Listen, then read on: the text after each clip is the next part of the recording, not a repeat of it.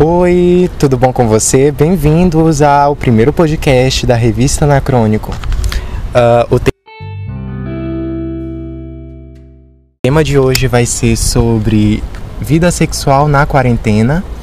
Nós somos a editoria Delmet. Eu sou o editor Samuel Rocha e editor-chefe da revista Anacrônico. Me acompanham as minhas duas companheiras de editoria, as minhas convidadas ilustres, Maxine Foicinha. Oi, tudo bem, gente? E Beatriz Lima. Olá, anacrônicos e anacrônicas. Então, uh, vamos lá. Galera, todo mundo aqui sabe que a quarentena foi, na verdade está sendo um período bem difícil, agora tá, tá flexibilizando, então a gente já tem algumas aberturinhas, já pode sair mais e tudo mais. Mas bem no começo a gente sabe a barra que foi, todo mundo acreditava que ia ser só os 15 primeiros dias de março. E aí a gente foi vendo que foi indo, e foi indo, foi indo, e nós tivemos que nos adaptar a todos esses pormenores que foram surgindo. Então, assim, amadinhos e amadinhas, aqui em São Luís, é, nós tivemos o lockdown decretado, se eu não me engano, entre abril e maio, que foram os meses que eram considerados como o maior pico de infecção aqui na cidade. Eu não sei como é que estava na questão na cidade de vocês, mas por aqui estava rolando assim. E agora a pergunta que não quer calar para as minhas meninas. Vocês furaram a quarentena para transar? Olha, eu furei, né? Porque. Porque eu. A, a carne é fraca, né? O ser humano ele necessita disso, então eu acabei furando. Não, eu não furei até porque eu sou solteira, né? E as coisas que eu tinha que resolver, eu resolvia comigo mesmo. Então, este que vos fala, meus amados, eu não sou um santo, longe de mim. Nem o maior exemplo de nada, eu furei, sim. Me arrependo, algumas vezes me arrependo sim, porque eu penso, gente, teria uma coisa que eu poderia ter resolvido sozinho que sei lá, iam ser menos assim problemáticos e vergonhosos para mim depois, porque tem toda aquela questão da minha ressaca moral. Que assim eu penso, ai gente, uma mão às vezes vale muito mais do que tu pegar e, virar de costa para alguém e se abrir lá pra uma pessoa que na hora nem faz os treinos direito. Aí tu fica lá, ai meu Deus, que frustração. ai, enfim. Mas bora lá, dando, dando continuidade à nossa conversa, ao nosso papo. É, e os parceiros fixos? Vocês tiveram algum ou se arriscaram com os contatinhos mesmo? Não, não tive parceiro fixo não, só se eu contar como minha parceira fixa, né? Aí, se eu puder contar eu mesma como minha parceira fixa, aí eu tive, eu mesma. Bom, eu, eu tive um parceiro fixo e a gente, a gente tinha todo o cuidado, a gente tinha toda a questão da de segurança para nós mesmos e eu tive sim um parceiro fixo, gente. Ai, meu Deus. Mas também foi só ele. Ai, eu assim, no meu caso é um pouco complicado, porque é, nos primeiros 15 dias eu acabei tendo um, na verdade, bora, bora voltar aqui antes de chegar nessa parte do parceiro fixo. No dia que São Luís acabou decretando a quarentena, basicamente no dia mesmo, é, algumas horas antes, eu tava transando. eu tava lá na casa de uma pessoa e tal, que eu conheci por aplicativo, tal, deu um o Scruff, alguns podem conhecer, que é um aplicativo pra, pra relacionamento homoafetivo, pra relacionamento gay e tal. E eu tava lá, eu tava saindo da faculdade, apitou o aplicativo, eu pensei, ah, não tenho nada melhor para fazer. A pessoa tava disposta a vir buscar onde eu estava e tal, a gente já tinha conversado um tempo antes, e eu fazia aquela ve aquele velho cu doce. Eu tava assim, levando ele em banho-maria e tal.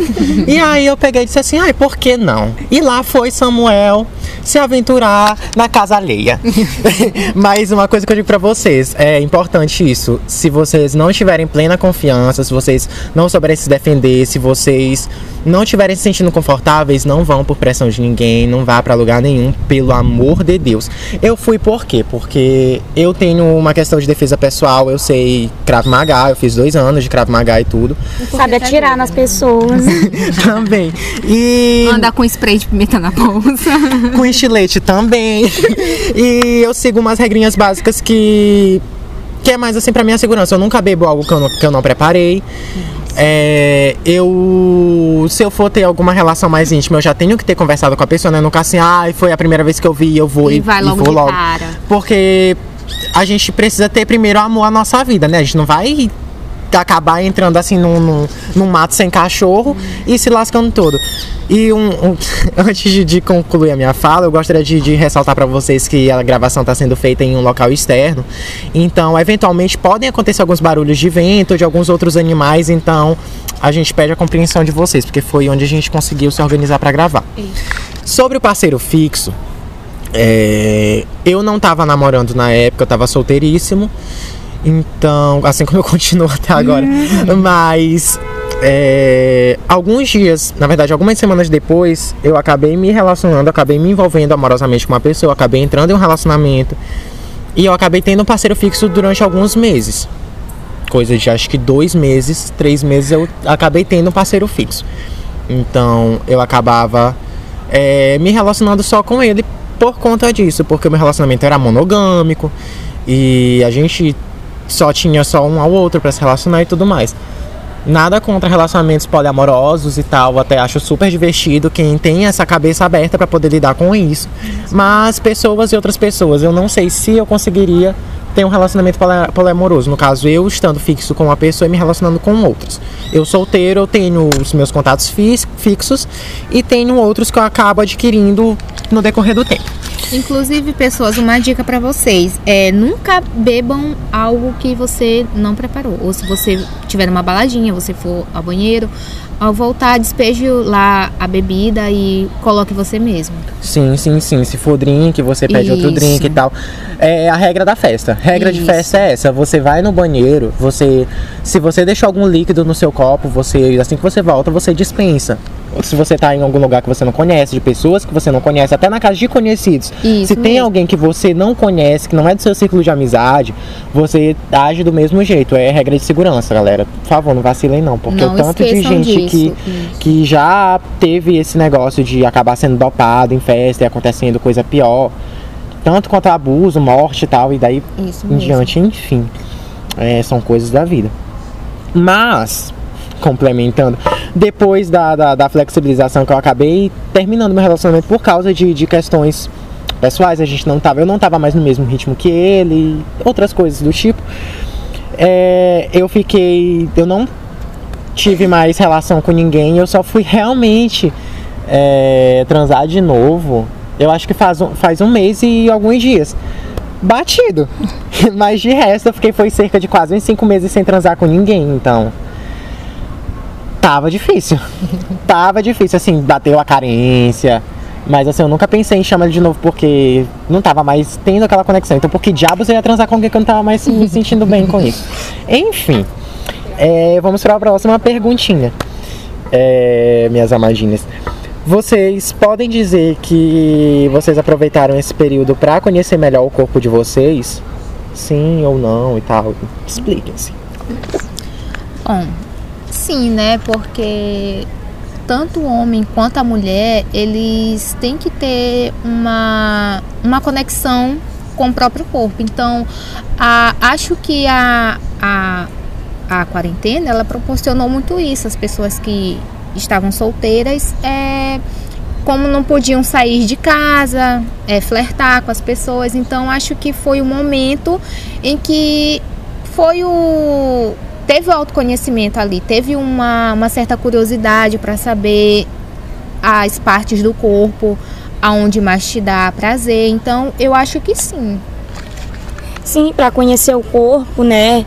E até aprimorar algumas técnicas pe- que as Isso. pessoas já conheciam, então aprender coisas novas. Eu acho que isso é muito importante, a pessoa se autoconhecer, conhecer o próprio corpo. Porque se você não conhece o próprio, o próprio corpo, como é que o seu parceiro vai conhecer? Exatamente, eu faço minhas as palavras de, de Max, porque assim, eu tiro por mim. É, eu aproveitei muito, principalmente o tempo que eu fiquei, que eu terminei minha relação, para poder me conhecer melhor. Pra eu poder saber o, do que que eu. Que, assim, não que eu não soubesse, mas pra eu poder, assim, conhecer outras zonas erógenas do meu corpo. Pra eu poder saber, assim, ah, eu gosto quando fazem isso, eu gosto quando pegam aqui. Eu, eu gosto desse tipo de toque, e eu não gosto disso justamente para poder dar aqueles alertas para pessoa, olha, eu não tô confortável, olha, eu não tô gostando disso, olha, não, não é desse jeito. Ou então, olha, faz assim. Não é feio você pegar e falar para uma pessoa que ela não tá te agradando.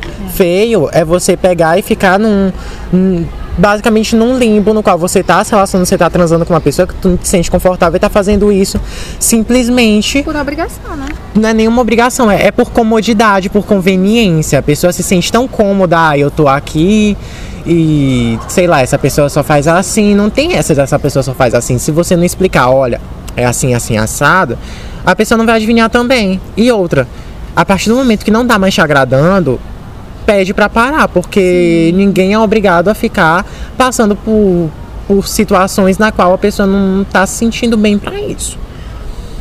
E agora vamos entrar num tópicozinho um tanto quanto interessante sobre conhecimentos do corpo. Então, amadinhas, é... masturbação. Como é que foi pra vocês é, nesse, nesse período em específico? Bom, a masturbação, é, tem muitas mulheres que não gostam de falar, né? Por ser um tabu ainda que existe. Bom, pra mim, a masturbação, assim, não, não é muito frequente na minha vida. Não é muito frequente, até porque eu gosto muito de. Assim, vamos, vamos dizer, eu gosto de. Quando eu tô me sentindo. Tá, é. Assim, quando eu tô, tô me sentindo com desejo. eu. Quando, quando eu. Quando eu sei que eu. Por exemplo, a mulher no período que ela tá menstruada, ela sente bem mais desejo do que o normal. Então, a masturbação pra mim nessa, e- nesse período foi uma coisa complicada. Não tão complicada porque eu tinha meu parceiro, então eu tinha como me satisfazer. Então, pra mim, não foi lá um- uma coisa de sete cabeças. Então, eu fazia quando eu tava sozinha. Obviamente. Ai, gente, vamos lá para as polêmicas, né? Porque para mim é o ponto mais polêmico. Inclusive, Sim, quando eu sim, conversei sim. com o Samuel, eu disse: Samuel, a masturbação é, um- é o único ponto que eu posso tocar, porque vocês sabem que, que eu não tenho uma vida sexualmente ativa, né? Eu vou fazer que nem o Samuel começar com um contexto meio histórico, né? Eu me masturbo desde os 13 anos de idade, né? Faz muito, faz muito tempo já. E eu, no começo, eu até achava que eu era uma maníaca sexual, que nem a tia minha, que ela, que ela botava uma mangueira na genitália, né? Mas tudo bem.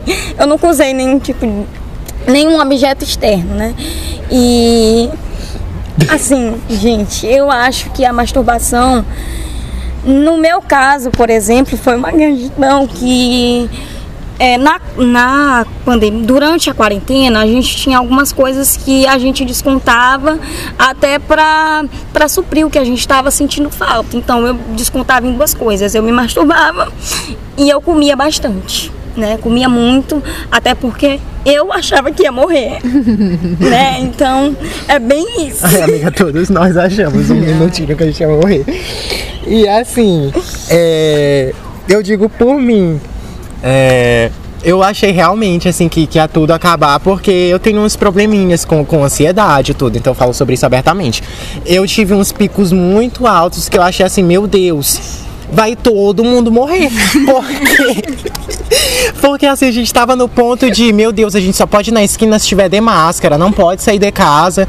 E eu tava assim, entrando em colapso, porque eu sou uma pessoa que eu gosto muito de, de, de gente. Eu gosto de ter contato com os outros, eu gosto de sair, eu gosto de, de ver pessoas.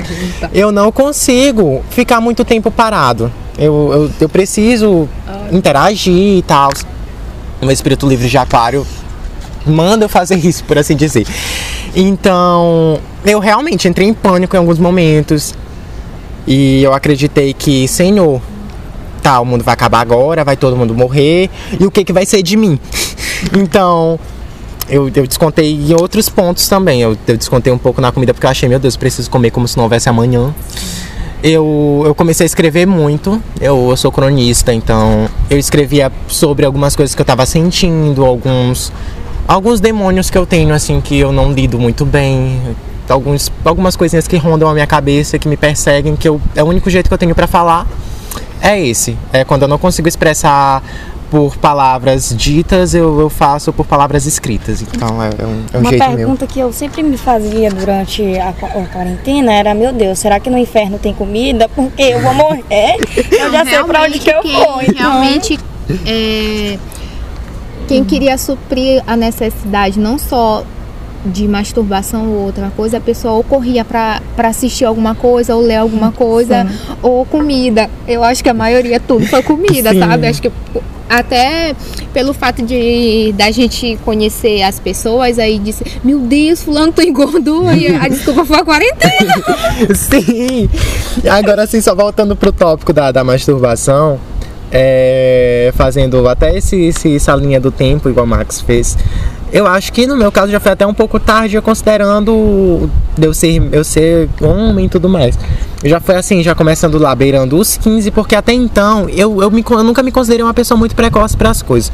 Eu não, eu não via nem as pessoas como seres sexuais, acho que até os 13, 14. Eu não via assim ninguém assim a dizer, ah, eu sinto uma atração sexual para essa pessoa, eu tenho um desejo por ela. Isso nunca me veio até os 15, que foi quando assim veio assim mais aquele despertar e tudo mais. Ah, e na quarentena, o que que aconteceu? E sempre essa questão da masturbação para mim foi muito esporádica. Era sempre assim quando eu tava, ai meu Deus, eu vou subir pela parede. Era muito isso. E na quarentena teve muito disso de meu Deus, eu vou morrer sem transar. O que, que vai ser de mim? Meu Deus, eu gosto tanto. Eu... Principalmente para os solteiros, né? Sim. Que não tinham. Porque não tinham aquele parceiro, as pessoas não, não estavam saindo para se socializar com outras pessoas. Então ficavam trancadas dentro de casa no lockdown. Exatamente. E eu achava assim, meu Deus, eu vou, eu vou morrer, ainda vou morrer seco, porque eu vou morrer sem transar com ninguém. que tristeza! Que vida mais, que vida mais, Mais cruel! triste, porque assim, gente, a minha vida já tava rolando ladeira abaixo. Eu pensava assim, nada pode piorar. Aí veio a quarentena, Piorou. aí eu, meu Deus do céu, agora eu vou, ainda vou morrer sem transar. Aí eu tava assim, vamos então partir pro 5x1, porque era o que tinha. E aí eu ficava assim, tinha momentos assim, acho que tinha semana que eu pensava, meu Deus, o meu pinto vai cair. Porque era demais, só que aí depois dava o freio também, porque eu ficava assim tristinho, meu Deus do céu, ai, eu não tô mais me satisfazendo, eu preciso de alguém. E eu acho que foi muito isso também que contribuiu para iniciar meu relacionamento, que era porque eu já tava muito solitário, eu tava me sentindo mal por causa disso. Inclusive, eu, eu me detesto por ter me feito entrar nessa situação. Porque era carência, era aquela falta de, de um calor humano, de um chamego, de, de ter alguém do lado. Eu acabei me envolvendo com uma outra pessoa que depois eu vi que eu não gostava tanto assim, que eu tava confundindo as coisas, que não era bem desse jeito. E foi acabou sendo prejudicial pra mim e pra ele, porque essa confusão de sentimentos acontece com qualquer pessoa. Ninguém acha que tá isento disso. Em algum momento da vida pode acabar acontecendo. E assim, é, foi uma coisa que eu digo que eu me sujeitei, mas que me trouxe experiências que eu digo assim, tem coisas na minha vida que eu sei que eu não vou mais passar, porque eu aprendi que não é mais assim. Tem, tem momentos que eu digo assim, não, eu não vou mais fazer isso, eu não vou mais me prestar porque eu mereço mais do que isso, eu mereço me relacionar com uma pessoa melhor em certos pontos. E isso, isso na verdade, trouxe muito de, de um refinamento que eu fui fazendo, que hoje eu aplico para os relacionamentos que eu vou ter daqui pra frente. Que eu acho que é muito isso. Quanto mais tu te envolve com uma pessoa, mais tu vai tendo essa, essa questão de, de pensar. Ah, isso aconteceu aqui, então eu não quero mais passar por essa situação. Eu não, me, eu não mereço passar por isso. Porque eu sou uma pessoa assim, assim, assada e, e eu mereço mais. É isso, é saber, te reconhe- é saber reconhecer que tu merece mais do que tá fadada aquela coisa. E eu digo assim, eu tenho só 21, tenho, tenho só 21. Mas eu passei por tanta experiência nessa minha vida, por tanta coisa, eu tenho uma bagagem emocional tão grande que eu costumo dizer que eu tenho até uma alma velha. Porque tanto que as pessoas, sim, e as né? pessoas da minha idade não, não me agradam mais. Eu procuro pessoas que a Laura do Jabá, bem aqui. Abre o perfil do Tinder. Eu procuro pessoas que, que sejam mais velhas, que tenham uma bagagem emocional mais estruturada, que sejam pessoas que têm certeza daquilo que querem, que tenham certeza de si mesmas, que sabem pra onde vão, que sabem de onde vieram. Eu procuro pessoas decididas. Esse é o ponto. São pessoas decididas em todos os aspectos da vida dela. Ou pelo menos na grande maioria. Até porque a, as pessoas que. é, as pessoas mais velhas já passaram, a maioria, pelo que nós aqui, jovens da, da mesma. Nós estamos passando ainda. Então já conta como um ponto de experiência. Sim. E por isso que eu costumo dizer assim, ai, eu tenho 21, mas meus outros relacionamentos foram todos com pessoas mais velhas. Ah, meu primeiro namorado eu tinha 17, ele já tinha 22. Ah, o segundo eu já tinha 18, ele tinha 23, se eu não me engano. O outro, ele já tinha 32, eu com 18. O último, acho que, sei lá, teve um outro que a gente tinha a mesma idade. é, Eu tinha, eu tinha 19, ele tinha 19 também. E o último, ele tinha 27 e eu tinha 21. Então, assim, mas sinceramente, acho que o melhor relacionamento que eu tive, botando todos assim na balança, foi justamente com o de 32. Que eu já acho que ele já tem o que? Uns 36 por aí. Então acho que ele não tinha 32, ele, tinha, ele ia fazer 33, sim, ele ia fazer 33 no, no final do ano. E hoje ele tem 36. E assim, foi um dos melhores relacionamentos que eu tive por causa do equilíbrio emocional que ele tinha, por causa da forma que a gente se tratava, a gente se tratava de uma forma muito igual. Tanto que um dos pontos que ele ficou mais surpreso comigo era por causa dessa maturidade emocional que ele dizia que eu tinha. Que eu tinha uma responsabilidade afetiva e tudo mais, e outros pormenores que é necessário ter em um relacionamento. E acho que assim, de largada, ele foi um dos melhores que eu tive. Até porque tinha a questão da identificação, né? Tu, como já, é já é um, um, um jovem de 21 anos, mas que tem uma bagagem emocional muito ampla, aí tu acaba te identificando com as pessoas mais velhas. Eu acho que isso, é completamente natural. Isso, até porque pessoas mais novas já não têm tantas experiências. Então, tu não trocaria tantas. Tantas. É, é, vamos dizer, tantas conversas, tantas experiências com uma pessoa mais nova. Sim, até aquela troca de figurinha e tal que, que tem em todo Isso, relacionamento. isso, isso. E agora sim, a nossa última pergunta pra poder finalizar esse bate-papo, que tá muito divertido. Tô amando. É, na opinião de vocês, a masturbação ela atrapalha no desempenho sexual? Olha, eu acho que não. Eu acho que a masturbação, acho que ela ainda dá mais prazer quando tu, tu tem um, um- um parceiro que, que fecha contigo, um parceiro que, que te conhece, um parceiro que, que não te proporcione somente aquele momento ali, mas que te proporcione momentos divertidos durante o, o ato sexual. Eu acho que a masturbação não atrapalha, não. Eu fico no meio termo, porque ela ajuda bastante no autoconhecimento do corpo, né? Porém, se a pessoa fizer em excesso, ela pode se machucar e pode perder a sensibilidade também. Isso é um ponto muito sim, interessante sim, que, sim, sim. que muito, muitos profissionais, inclusive, eles tocam nesse ponto. Sim, assim, é, eu acredito que é realmente aquele negócio da gente botar na balança. Porque o que que acontece? É, tudo na vida tem um limitezinho.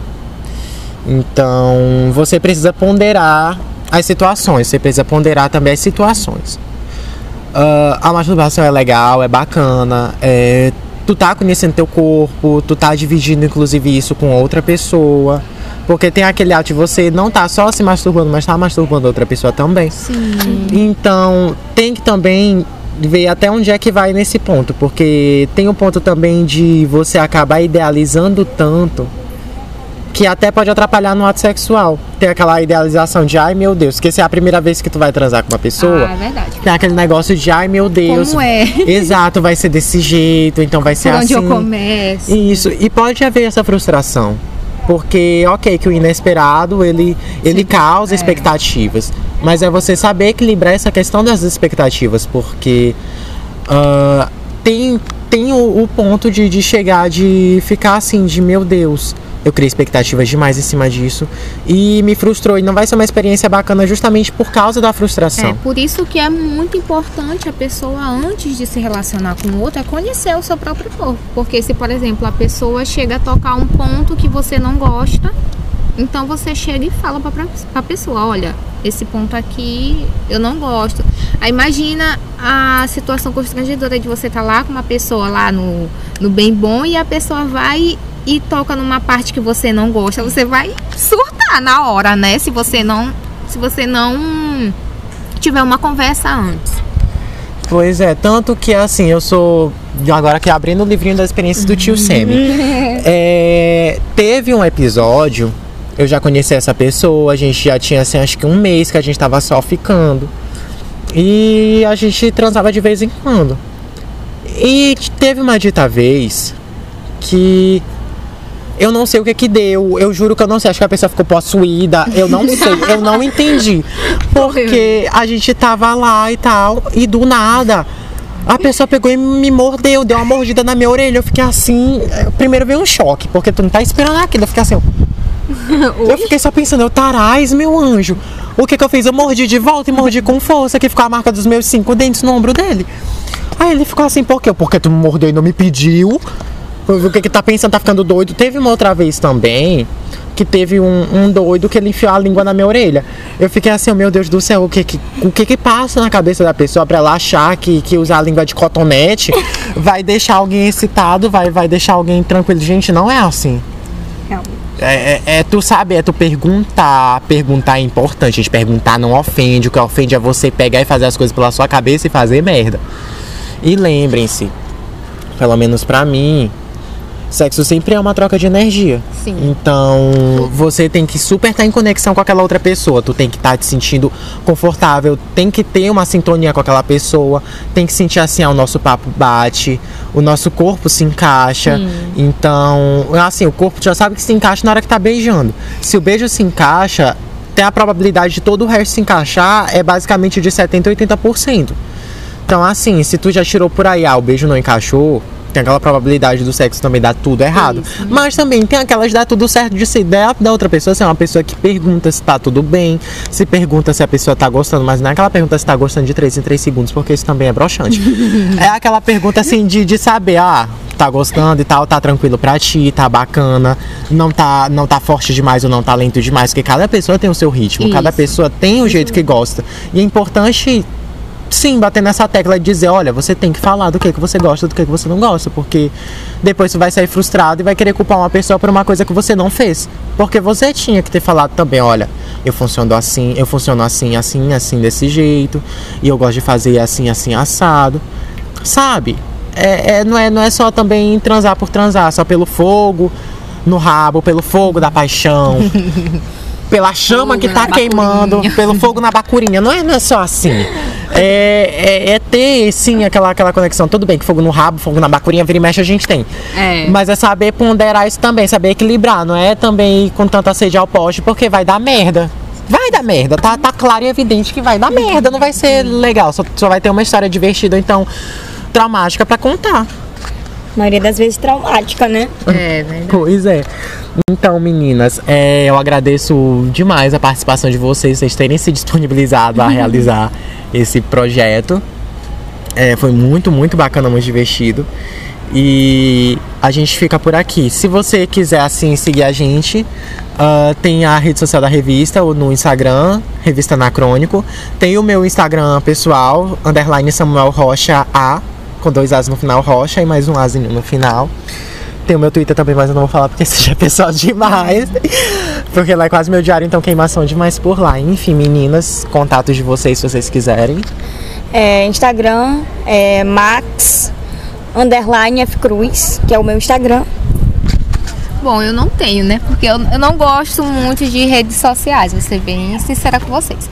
Mas espero que esse bate-papo aqui entre a editoria deu match, né? Nós aqui, que na verdade era para ter sido um papo com mais pessoas, só que aconteceu algumas eventualidades, então ficou uma cagada aí pra nós, né?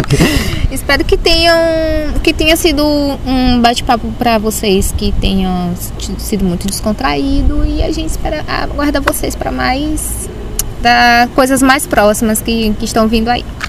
Enfim, galera, é isso. É um abração para vocês e tchau.